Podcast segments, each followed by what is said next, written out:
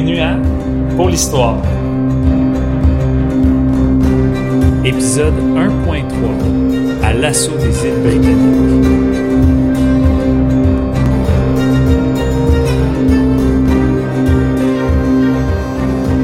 Bonjour et bienvenue dans ce troisième épisode de notre série sur l'ère viking.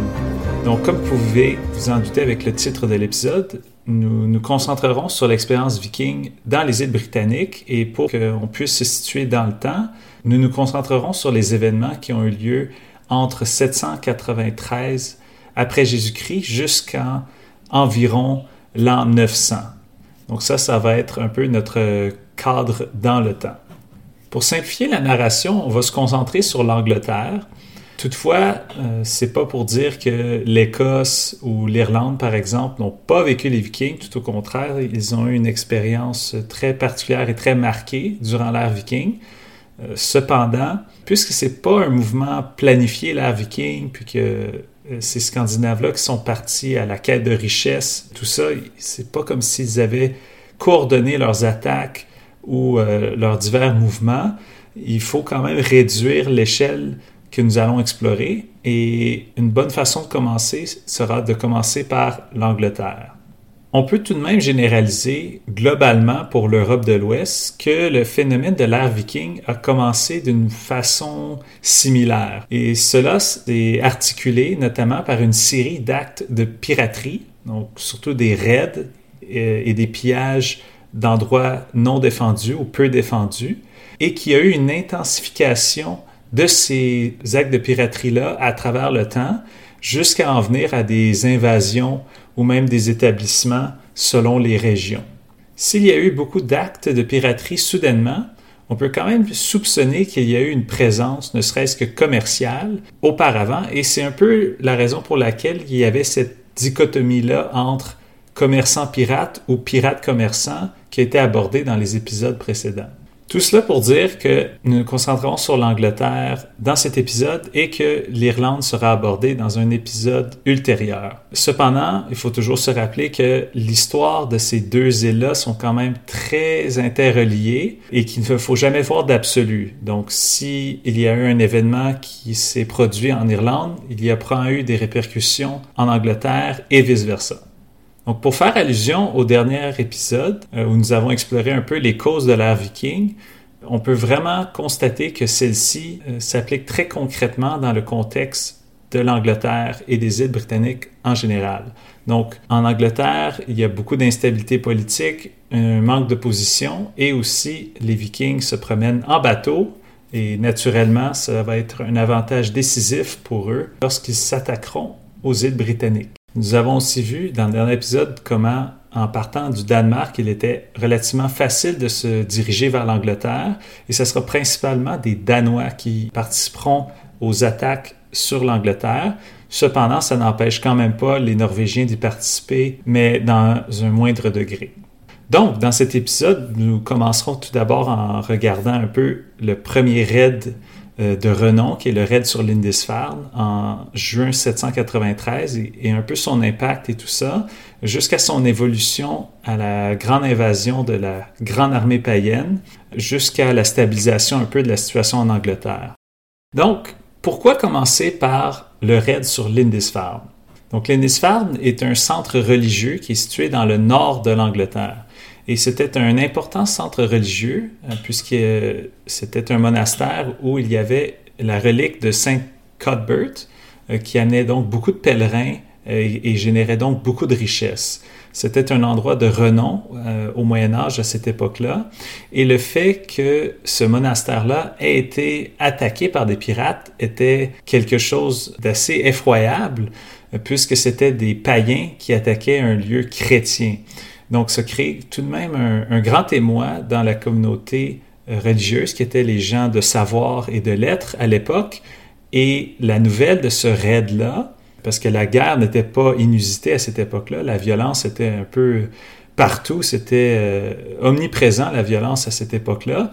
Cependant, le fait d'avoir eu une attaque dans un monastère et un monastère important d'un point de vue religieux et chrétien, ça provoquait un émoi et s'est même retenti fortement dans l'Empire carolingien. et ce qui a fait en sorte que cet événement-là a fait couler beaucoup d'encre dans les milieux religieux. Donc vraiment, le raid sur le monastère de Lindisfarne est l'événement marquant que les historiens considèrent comme le début de l'ère viking.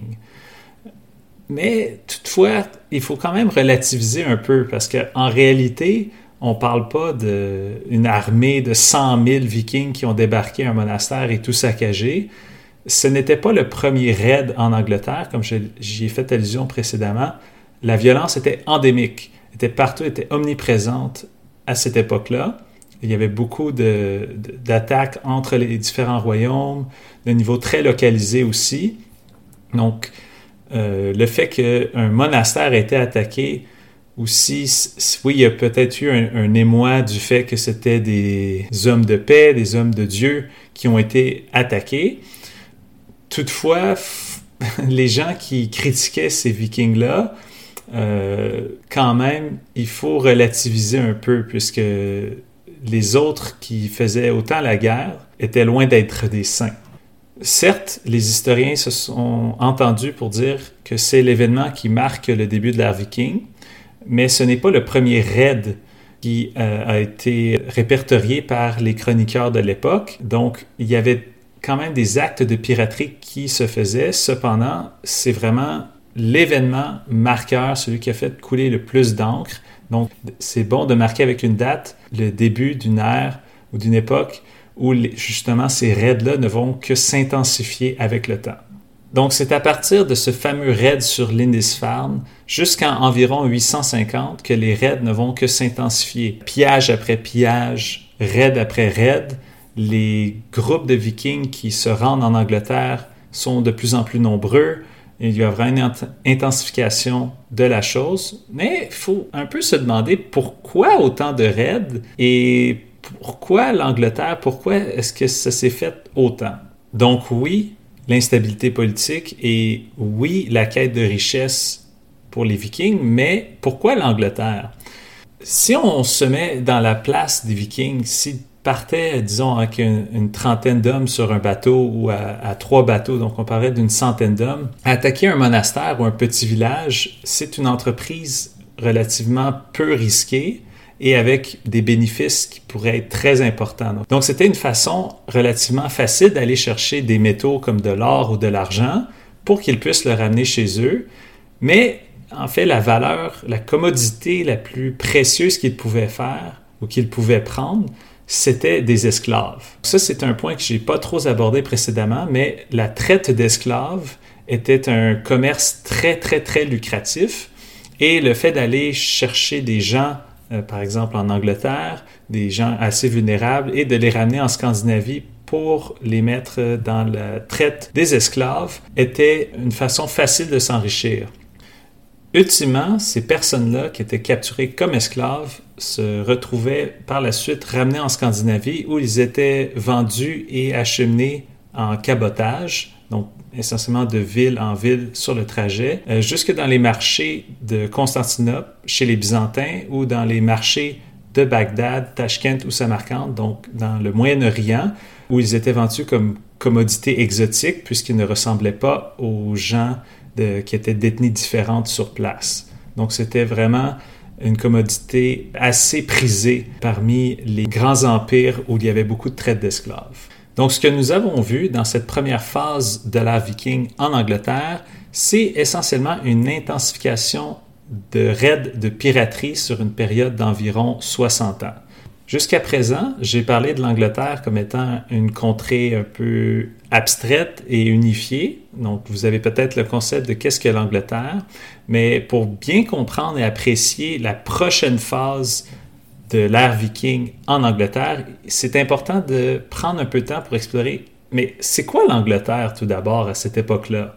Donc, l'Angleterre était jadis occupée par les Celtes, qui, pour ceux qui connaissent Obélix et Astérix, sont les cousins des Gaulois, jusqu'à ce qu'ils soient envahis par les Romains au premier siècle après Jésus-Christ. Euh, et cette occupation romaine-là dura jusque dans les années 400 environ. Après le départ des Romains, il y a beaucoup d'instabilité Et c'est environ vers 500 après Jésus-Christ qu'arriveront les Angles et les Saxons qui éventuellement deviendront les Anglo-Saxons.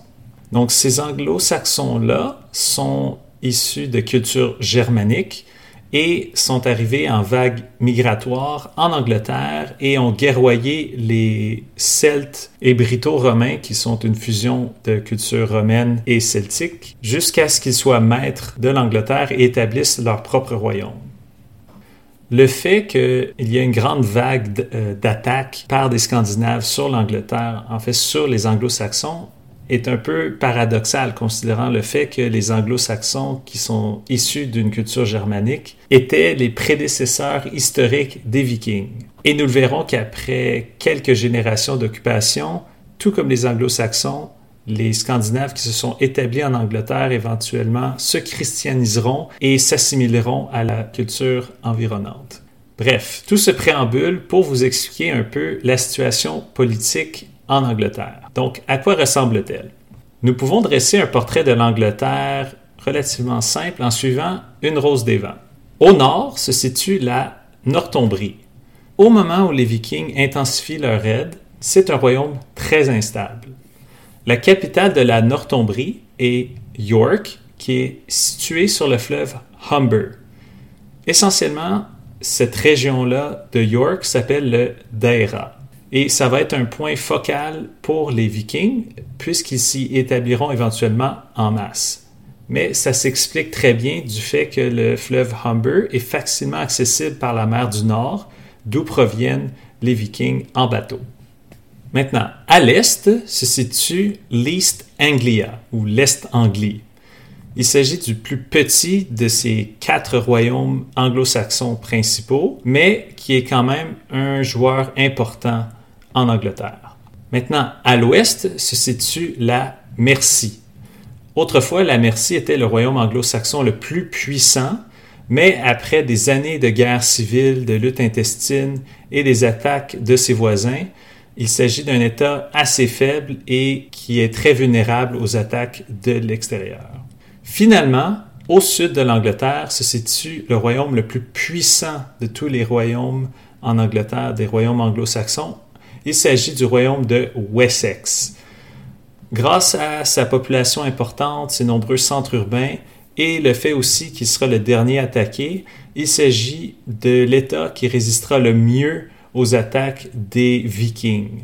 Donc je le rappelle, au nord se situe la Northumbrie, à l'est l'East Anglia, à l'ouest la Mercie et au sud le royaume de Wessex. Donc au moment où ces raids de piraterie s'intensifient, les pouvoirs royaux de ces quatre royaumes anglo-saxons sont incapables d'organiser une résistance sérieuse. Les raids sont beaucoup trop rapides pour que de leurs centres royaux, ils soient capables d'organiser une résistance sérieuse et efficace.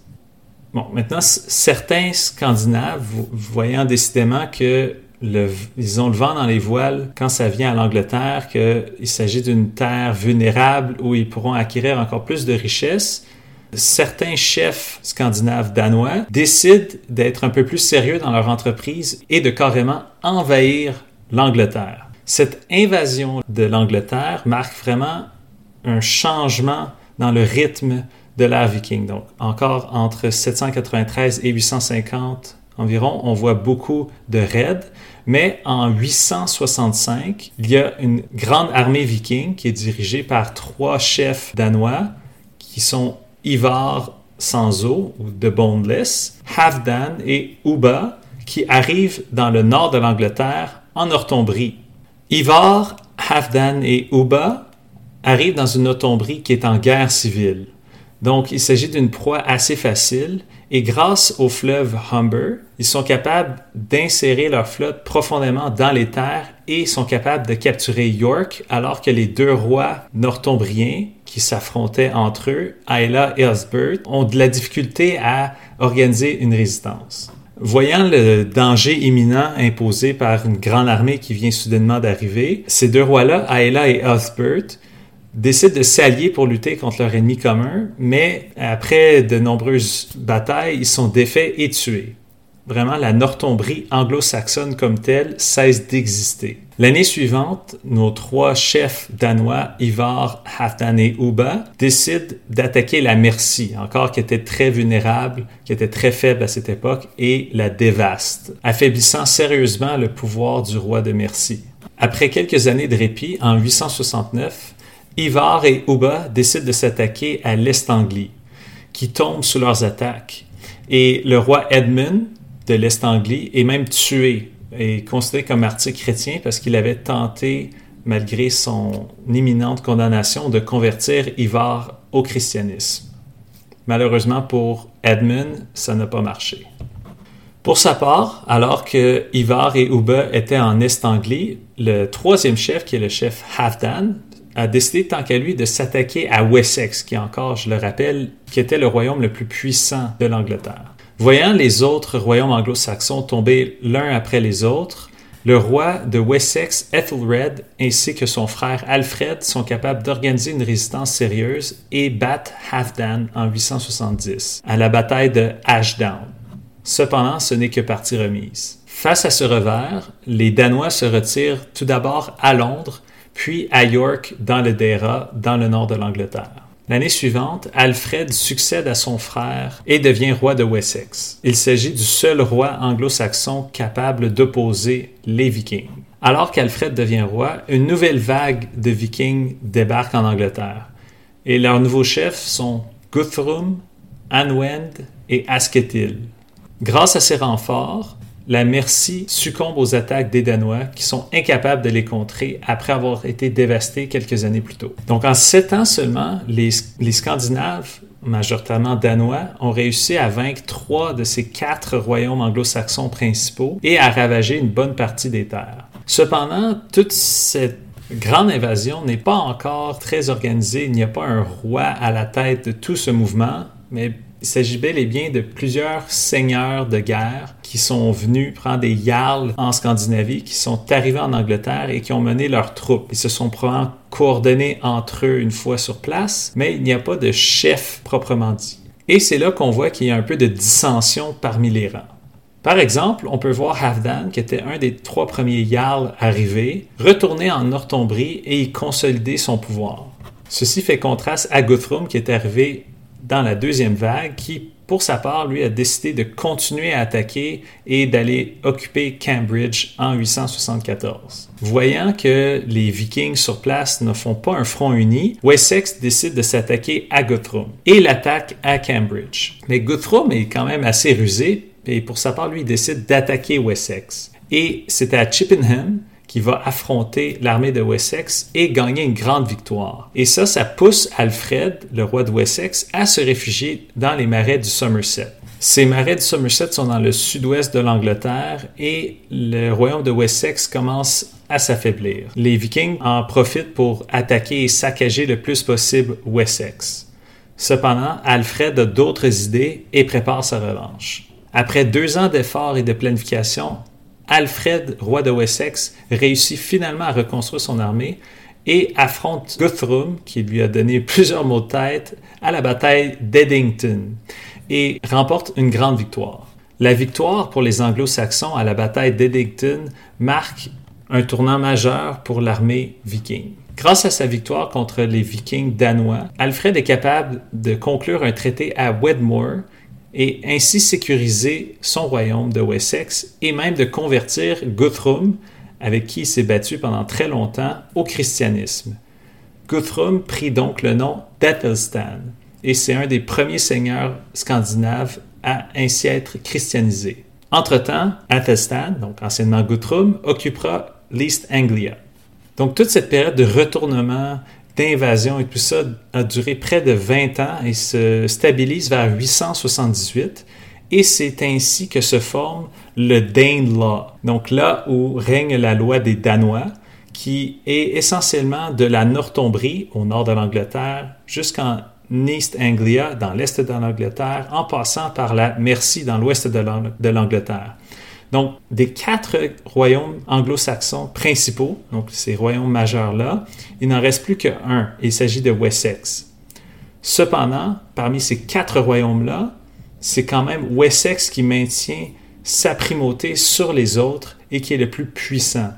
Donc Wessex s'impose rapidement comme arbitre dans les disputes entre voisins et aussi comme leader des Anglais. Un concept que Alfred, qui a eu l'épithète de Le Grand, donc Alfred le Grand, qui devient un peu le leader des Anglais, ce concept d'Angleterre commence à prendre forme à ce moment-là. Et il prend forme face aux Vikings danois qui ont imposé le Danelaw, où Wessex veut fédérer tous les Anglais, tous ceux qui se reconnaissent comme Anglais et qui sont chrétiens. Et ce sera à partir de Wessex et d'Alfred le Grand, ainsi que de ses successeurs, que commencera la longue reconquête du pays. Donc, pour résumer un peu cette montagne russe d'événements, nous avons commencé dans un épisode où de petits raids de pirates ont mené à d'autres raids de pirates et à une période d'intensification pendant environ une soixantaine d'années, jusqu'à ce que des Jarls entreprenants à la quête de terre et de richesses décident de s'embarquer dans une grande expédition, une grande armée et d'attaquer le nord de l'Angleterre. Éventuellement, ces seigneurs-là ont été rejoints par d'autres euh, scandinaves et réussi à défaire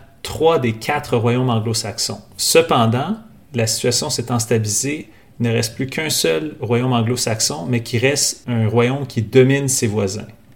Donc, avec ce nouveau statu quo, comment expliquer le fait que Wessex a su résister aux invasions alors que trois des quatre royaumes anglo-saxons n'ont pas pu résister? Wessex a pu voir venir l'invasion, alors que, par exemple, la Northumbrie, qui a été la première attaquée, n'a pas pu planifier une défense puisqu'elle était déjà prise avec une lutte intestine.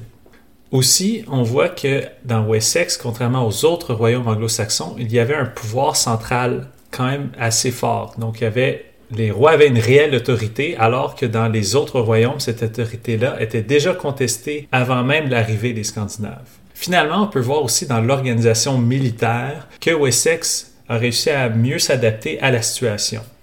Donc, les armées à cette époque-là n'avaient pas des chars d'assaut, n'avaient pas non plus des outils de télécommunication très avancés, mais c'était beaucoup de messages écrits envoyés par des messagers, du bouche à oreille, euh, des éclaireurs qui allaient voir de leurs propres yeux la situation. C'est un peu comme ça que l'information circulait.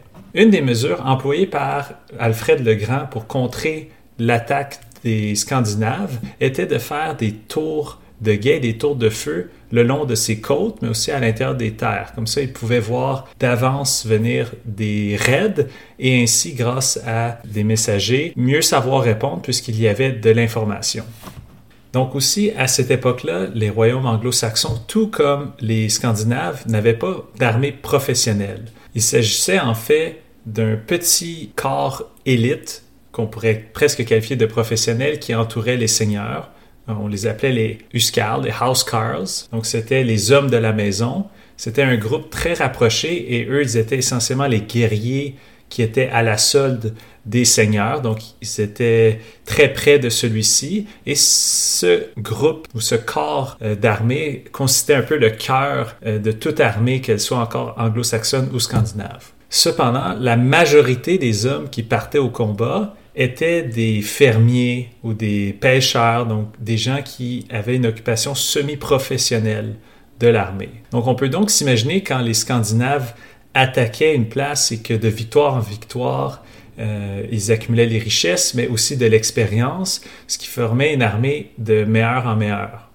Face à eux, euh, oui, il y avait les housecarls, euh, ces hommes de la maison qui étaient euh, bien formés, bien armés et professionnels, mais pour la majorité des armées anglo-saxonnes, il y avait des paysans qui, étaient soudainement recrutés en cas d'attaque et ils n'avaient pas nécessairement la même expérience ou le même poids que l'armée viking qui leur faisait face. Donc c'est seulement après un certain temps que ces armées-là et l'organisation militaire a su s'organiser de manière assez adéquate pour contrer les Scandinaves. Parlant d'organisation militaire également, et j'ai parlé aussi de communication, c'est de rassembler ses troupes. C'est un processus qui n'est pas encore aujourd'hui, c'est un coup de fil. Vraiment, ça fallait envoyer des messagers, euh, appeler les fermiers, tout ça, organiser un point de rassemblement et tout ça, et ça prenait du temps. Et l'avantage que les Scandinaves ont eu en Angleterre, mais aussi partout où ils sont allés, c'est le fait qu'ils pouvaient attaquer comme l'éclair très rapidement par bateau, se rendre dans un village sans défense, sans qu'il y ait d'organisation et saccager la place, prendre les biens et s'en aller. On le verra un peu avec Wessex, puis on le verra aussi dans d'autres endroits, mais partout où il y a eu une organisation militaire qui était plus efficace, plus centralisée, les Scandinaves n'ont pas eu tant de succès contre ces États-là qui étaient plus organisés. Donc ça explique un petit peu pourquoi Wessex a su tenir là où les trois autres royaumes anglo-saxons principaux ont échoué et ont été conquis. Alors, si nous avons fait le tour de l'Angleterre et de cette situation-là, ce n'est pas le seul endroit où les Scandinaves ont été actifs parce que dans les mêmes années où tout cela s'est produit, ça s'est produit un peu partout en Europe. Donc maintenant que vous avez une bonne vue d'ensemble de comment s'est articulé l'ère viking en Angleterre, le prochain épisode se concentrera sur l'expérience viking dans le nord de l'Europe, plus précisément dans le nord de la France et de l'Allemagne ou en d'autres mots, un fléau venu du Nord.